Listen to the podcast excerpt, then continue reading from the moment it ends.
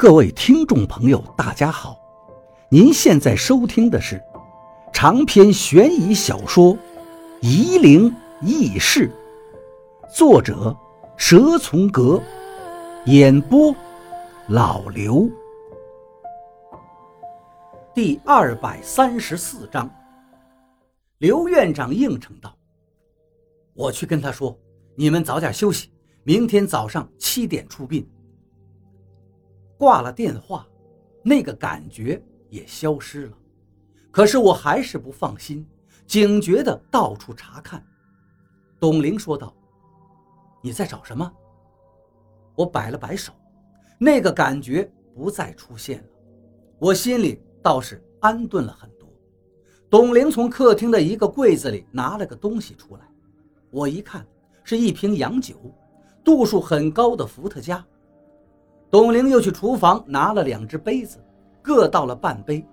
我们坐在沙发上开始喝起来。我知道董玲对方卓的身份很好奇，就主动说道：“这个丫头呀，很可怜，没爹没妈，相依为命的师兄也要出嫁了，就剩她孤零零的一个人。所以王八，我知道。”董玲喝了一口酒，他就是这种人，我当然知道。他心肠好，董玲还是很理解王八的。我想着，也喝了一口。伏特加的口味很淡，但是入喉却感觉很烧灼。两个人无话，各自把杯子里的酒喝完。董玲又分别倒上。我刚把杯子捏到手上，准备再喝，突然听见董玲说道：“他要不是这种人，我也不会跟着他这么久。”我看向董玲，董玲慢慢地转动着杯子，眼睛看着杯子里的酒水晃动着，对我说着：“知道我为什么喜欢王哥吗？”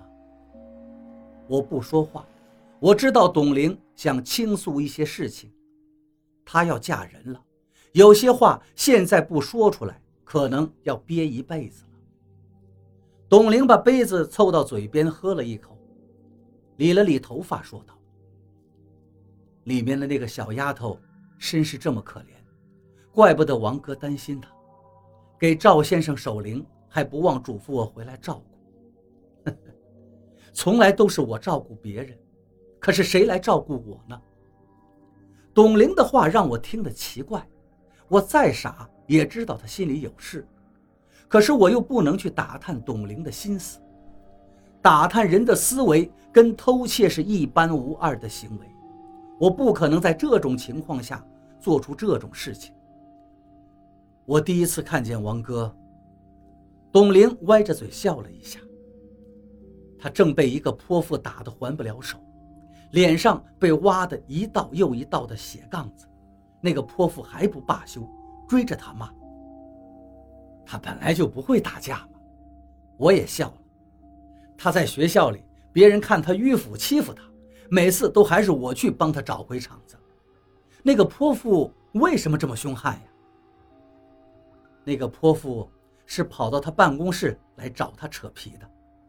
董玲说道：“说王哥把他的女儿拐跑了，要他赔钱。”我不禁好奇了，王八可没跟我说过这个事情。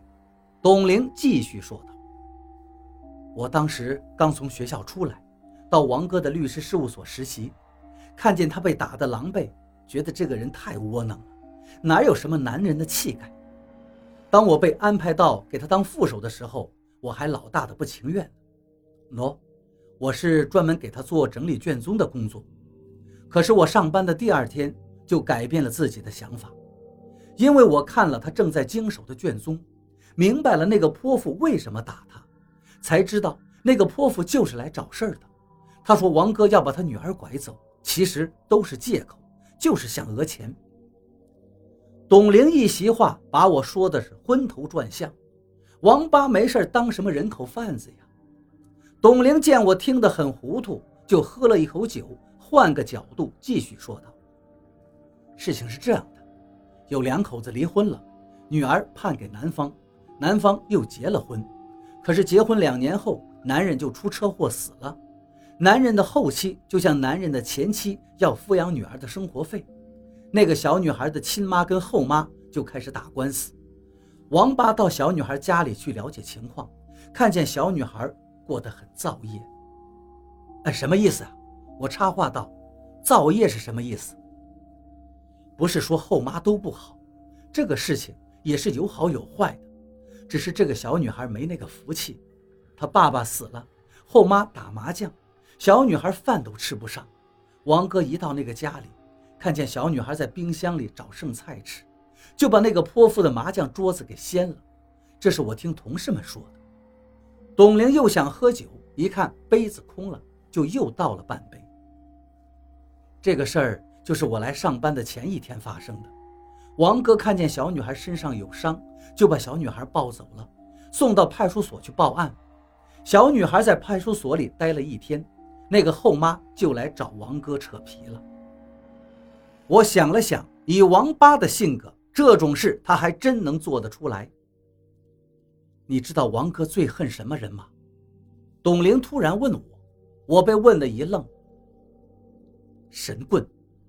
董玲苦笑了，他最恨的就是神棍，那些打着消灾祛病旗号骗钱的，还有那些街上利用小孩子乞讨的幕后人，都是一路货色。王哥最恨的就是他们。我见董玲又把酒杯里的酒喝完了，连忙把酒瓶子夺了过来，对他摇了摇头。王哥带着那个女孩去找他的亲妈，以为把她送给亲妈，事情就解决了。可是那个女人，竟然把女儿卖给了一个走江湖的骗子，哪有这样的亲妈呀？就算是自己活不下去，也不能这么干呀。就算是自己得了重病，也不能把自己女儿送给这种人呐。他也是被那个骗他能治病的江湖骗子给糊弄了。董玲把我的酒杯拿过去，一口就喝了。王哥当时跟疯了一样，到处找，他也不能对小女孩的亲妈怎么样。到后来，那个小女孩的亲妈也哭得厉害，说自己养不活女儿。那个跑江湖的说是给他女儿找个有钱且无子女的人家。哪个小女孩？我问道。你走在街上看到过没有？董玲轻声地问我。比如有的小孩腿折了，打着石膏向你乞讨；比如嘴巴里含个铁托子，把身体倒立，整个身体弯曲，全身的重量都压在脖子上，就在路边保持这个姿势。身边有个盒子，比如胳膊上一大块的烧伤，还有，你别说了，我连忙制止了董玲。我明白了，那个后妈就天天缠着王哥，王哥就发疯的到处找那个小女孩。后来，他真的找到了。